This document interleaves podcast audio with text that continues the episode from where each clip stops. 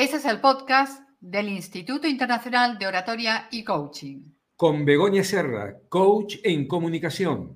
Y Norberto Malatesta, experto en oratoria. En el episodio de hoy vamos a tratar las barreras de la comunicación, un tema que es de gran interés y necesario para lograr una comunicación exitosa. Pero atención, porque hoy tenemos una sorpresa para todos vosotros. Se trata de un regalo que queremos hacerles desde el Instituto Internacional de Oratoria y Coaching. Pero para eso, quedaros hasta el final del episodio, porque desvelaremos el regalo al final del podcast. Pero antes vamos a saludar a Norberto. Hola Norberto, ¿qué nos puedes decir sobre este apasionante tema? Hola Begoña, ¿qué tal? ¿Cómo estás? ¿Cómo va?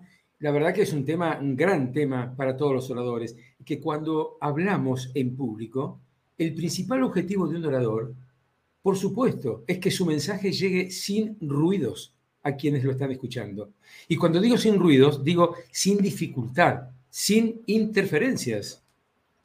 Cierto, Norberto, porque todas esas interferencias de las que vamos a hablar en el episodio de hoy van a hacer que el público se distraiga, que no comuniquemos bien nuestro mensaje o que no se nos entienda. A todas esas interferencias vamos a llamarlas las barreras de la comunicación. Bien, bien dicho está. Las barreras de la comunicación son las barreras de las que vamos a hablar y esas barreras hacen que la comunicación no siempre sea un proceso claro, un proceso fluido. Por lo tanto, el mensaje no llega de manera adecuada a la audiencia como se lo propone el orador. Claro, la pregunta es, ¿por qué tenemos que ser conscientes de esas barreras? Y la respuesta es muy simple, porque de lo contrario, esas barreras terminarán por entorpecer nuestra comunicación y arruinarán nuestra presentación. El tema es así de claro. Sí, un tema que sin duda, como tú dices, está muy claro, es muy interesante y que trabajamos ampliamente con nuestros alumnos del instituto porque recordemos que comunicar bien es esencial para cualquier profesional. Siempre decimos, una mala comunicación puede suponer un grave freno en tu trayectoria. Pero vamos a entrar ya de lleno en materia porque estoy segura, Norberto, ya me corregirás si me equivoco, de que nuestros oyentes estarán deseando conocer estas barreras para poder precisamente trabajar en ellas y así conseguir que su mensaje llegue claro al interlocutor. Precisamente, ayer estábamos trabajando con uno de nuestros alumnos una de las principales barreras, el atril. ¿Qué nos comentas tú, Norberto, sobre ello? ¿Qué le decías a este alumno? Bueno, Begoña, eh, tú ya me conoces y me escuchaste ayer Pero nuestros oyentes no te escucharon, por eso quiero que, ellos también tengan ese privilegio. Por eso te quería decir específicamente a vos, que ya me conoces, me escuchaste ayer y sabes que yo soy anti-atril, a no ser que mm, haya que utilizarlo por razones de protocolo, me opongo a que el orador hable desde el atril o sentado detrás de una mesa. Hay quienes prefieren hacerlo así porque dicen que se sienten más protegidos, pero mm, primero, lo primero que tengo que decir es que no tienen nada de que protegerse. Y segundo, el atril o la mesa son dos barreras fenomenales que separan a un orador de su audiencia y le restan gran parte de su comunicación no verbal.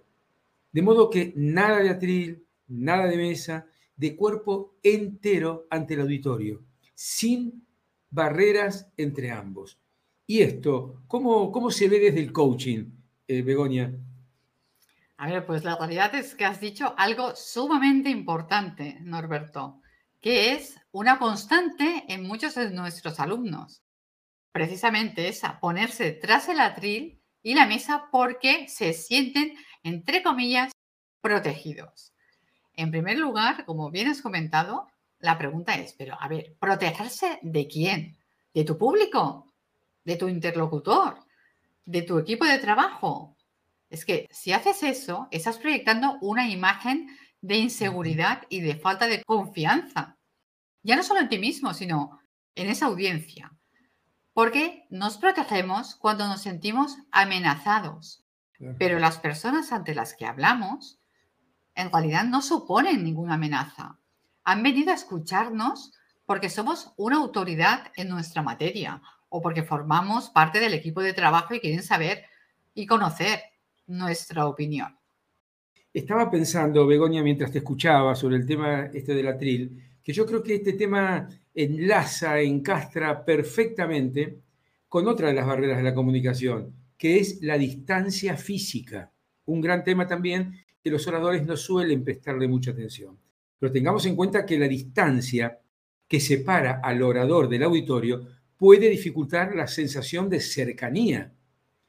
De modo que mientras más lejos, más difícil de empatizar, porque el público se le va a complicar visibilizar nuestra figura, es decir, nuestro lenguaje corporal, necesario, muy necesario para comprender el verbal. Es decir, el lenguaje corporal está muy, muy eh, en conjunto con el, lenguaje, con el lenguaje verbal. Y empatizar es importante, ¿o no, Begoña? Y tanto que sí, es súper importante, es la base de toda comunicación. Y supongo que nuestros oyentes recuerdan que más de una vez hemos explicado precisamente esa importancia de empatizar para poder generar ese vínculo de confianza entre el orador y su público. Porque solo así vamos a poder persuadir y emocionar a nuestra audiencia. Y ahora que lo mencionas, ¿qué puedes decirnos, Norberto, del lenguaje corporal? Porque siempre también les decimos a nuestros alumnos que tu cuerpo también habla. ¿Qué puedo decirte? ¿Qué puedo no decirte? Porque la verdad es que hay tantas cosas. Y en el instituto, vos ya lo sabes muy bien también, le prestamos mucha atención al lenguaje corporal por lo que vos acabas de decir, porque tu cuerpo también habla. Efectivamente, eh, es así, porque los gestos, la sonrisa, la mirada, la vestimenta, las posturas, los movimientos en el escenario, todo eso constituye un lenguaje diferente al de las palabras y forman parte del lenguaje del cuerpo. Es que el discurso, y esto es muy importante, que los oradores y quienes ya los oradores em, con más experiencia y sobre todo los principiantes también, es muy importante en que entiendan que el discurso no es solo una voz impostada, involucra también el lenguaje corporal, que permite que todo nuestro cuerpo participe activamente en el proceso de la comunicación. En otras palabras, Begoña, cuando hablamos ante una audiencia, es importante que le pongamos el cuerpo y la voz a la presentación. De modo que en función del uso que le demos a nuestro cuerpo, todo ello va a sumar o va a restar al propósito de la charla, pudiendo convertirse en otra de las importantes barreras de la comunicación. Así que a tener muy en cuenta este punto. La importancia, la importancia que tiene el cuerpo, ese lenguaje no verbal. Porque es que yo creo que el mensaje que tiene que llegar a nuestra audiencia, a las personas que nos están escuchando, es que el cuerpo habla de nuestras inseguridades y miedos. Muchas personas evitan establecer contacto con la audiencia o se frotan las manos nerviosos mientras están hablando o caminan encorvado. Todos esos gestos lo que están denotando es esa falta de autoconfianza y hace además parecer al orador impaciente por acabar su discurso, cuando a veces hemos tenido alumnos que hablan de manera atropellada, o sea, que van enlazando una palabra sin otra, con otra, perdón, sin hacer las pausas, esos silencios de los que siempre estamos hablando. Entonces, claro, la audiencia dice, esta persona lo que tiene ganas es de acabar el discurso e irse. Y otra de las grandes barreras de la comunicación y tú lo sabes muy bien, Norberto, y lo trabajamos mucho también, es la voz. Si no la usamos correctamente, si no la proyectamos bien, vamos a mostrar otra vez más esa inseguridad. Yo me gustaría hacer la, siguiente pregunta a todos, a todas las personas que nos están escuchando. ¿Qué os transmite alguien que habla en voz baja, así, titubeante o monótono, que siempre es el mismo tono? ¿Qué imagen ¿Qué sensación os está despertando? Ese es un tema que también se trabaja mucho con los alumnos, porque a veces eh, están temerosos, con miedo, y no sacan la voz. Se las guardan para ellos, ¿no? Y tanto. Bueno, el tema, has tocado un gran tema, Begonia, porque mm, por más efectivo que sea el mensaje, si no se lo acompaña con una voz adecuada, que, que no se nos escuche o que no se nos entienda, no sirve de nada. Por eso siempre sugiero usar micrófono. Es un gran aliado del orador. Yo sé que la gente le tiene miedo. Cuando ve un micrófono la gente tiembla, le tiene miedo, pero ¿por qué? Como siempre decimos, ¿miedo a qué? ¿Miedo a qué? Entonces, eh, use el micrófono, porque el micrófono amplifica y clarifica la voz. De esa forma te van a escuchar de todos los rincones de la sala cuando es una presentación presencial. Y cuando es una presentación virtual, si no tienes buen micrófono, tampoco del otro lado tampoco te van a escuchar y eso fastidia a la audiencia. Si no se nos escucha bien, si la palabra no transmite emoción o si hablamos demasiado rápido, esas también son barreras que no hacen otra cosa que dificultar la comprensión del mensaje. ¿Cuántas barreras, cuántas cosas, fíjate, Begonia, hay que tener en cuenta a la hora de pararse a hablar ante un grupo de personas, ¿no? Muchas, muchas barreras, la verdad. Es, que yo creo que estamos haciendo como las más importantes, porque de hecho hay más y, nuestros alumnos en el instituto lo saben porque trabajamos con ellas. Y ahora, porque es como estamos haciendo referencia mucho pues a la al lenguaje no verbal, a la voz, yo voy a entrar eh, y yendo más al terreno del, del coaching a otra de las barreras que hemos dejado para el final, pero no quiere decir por ello que sea menos importante, que es todas las creencias limitantes acerca de nuestra capacidad para hablar en público.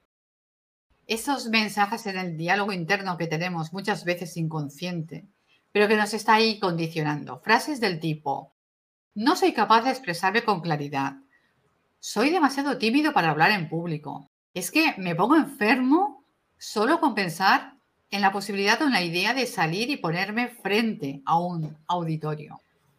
De igual modo, el miedo anticipatorio es otra de las grandes barreras. Todos esos, los famosos y si que yo digo, y si me quedo en blanco, y si me hacen una pregunta que no sé contestar, y si me falla internet, y si, y si, y si, y empiezo a preocuparme y agobiarme por sucesos que no están pasando y que a lo mejor no llegan a suceder. Para contrarrestar esas barreras mentales y psicológicas, trabajamos con todos nuestros alumnos el empoderamiento y la autoconfianza, haciéndoles siempre consciente precisamente de ese diálogo interno del que antes hablábamos y dándoles recursos para gestionar todo el abanico de emociones que tenemos, pero principalmente el estrés. Tú, Norberto, ¿qué nos puedes decir acerca de esas barreras psicológicas? ¿Cómo lo ves? Bueno, eh, en definitiva, y, con esto vamos cerrando, eh, vemos eh, como un tema tan simple como son las barreras de comunicación, un tema tan simple como son las barreras estas, el atril, el cruzarse de brazos, la distancia, el problema de la, de la voz, todo eso puede llegar a afectar seriamente la imagen y el mensaje del orador. Entonces, ¿cuántas veces como orador yo le pregunto a quienes nos están siguiendo, a quienes nos están escuchando, ¿cuántas veces como orador, como oradores, como oradoras, le han prestado atención a estas barreras? Bueno, a partir de ahora, si quieren destacarse cuando hablen en público, tienen que prestar atención no solo al que dirán, no solo al qué, no solo al mensaje, sino también a las barreras de la comunicación, Begoña. Sí, importante tema. Prestar atención a esas barreras, ser conscientes y sobre todo empezar a trabajar en ellas para poder conseguir esta comunicación eficiente, positiva y exitosa. Y hasta aquí el episodio de hoy en el que hemos hablado de un tema tan importante como es las barreras de la comunicación. Pero momento, momento, Begoña, porque antes de despedirnos, tenemos que cumplir con la promesa que hicimos al comienzo de este podcast y es que teníamos un regalo para todos nuestros oyentes. ¿Por qué no les cuentas a quienes nos están escuchando de qué se trata ese regalo? Claro que sí, a ver, es que lo prometido es deuda, no los vamos a dejar ahora sin el regalo. ¿En qué consiste? El regalo es una evaluación gratuita de tu presentación, de tu manera de hablar en público, de tus habilidades comunicativas. Nada más y nada menos que todo eso. Quienes estén interesados en recibir esta evaluación eh, tienen que enviarnos entonces, atento, eh, un video de un minuto como mínimo y tres minutos como máximo. Un minuto como mínimo para que nos den la oportunidad de poder evaluarlo y tres minutos como máximo. Ahora bien, ¿a qué dirección de mail nos tienen que enviar este vídeo, Begonia? Sí, tienen que enviarlo a la dirección del instituto que encontrarán en la descripción del episodio. Y que si quieren tomar nota es todo junto, info arroba instituto de oratoria y coaching.com. Otra pregunta que estoy seguro que se estarán haciendo algunos de nuestros oyentes, si bien tú recién lo dijiste, pero pasó muy rápido, pasó muy rápido, la pregunta es, por si alguien no lo escuchó, ¿y cuánto me va a costar todo esto? Pues a ver, la respuesta es nada, cero, cero, cero euros, cero dólares. Es una evaluación totalmente gratuita, porque lo tomamos como un aporte del Instituto Internacional de Oratoria y Coaching para todos aquellos que quieren hablar bien en público y que todavía no lo han logrado. Qué bueno, qué bueno. Ojalá que muchos se animen y ya estén a punto de enviarnos eh, sus vídeos, de modo que quedamos a la espera de ese material para trabajar juntos en esta maravillosa herramienta de comunicación que es hablar bien en público. Claro que sí, estamos deseosos de que esos vídeos lleguen y poder empezar esta nueva iniciativa del instituto. Esperamos, como siempre, que os haya resultado muy interesante el episodio de hoy. Deciros también que podéis enviarnos vuestras preguntas y sugerencias de temas que queráis que tratemos relacionados con el hablar bien en público y que nos encontramos la semana que viene. Chao. Chao. Gracias por acompañarnos en un nuevo episodio del podcast del Instituto Internacional de Oratoria y Coaching en el que trabajamos para formar a los grandes oradores, porque las buenas ideas son mejores cuando están bien comunicadas.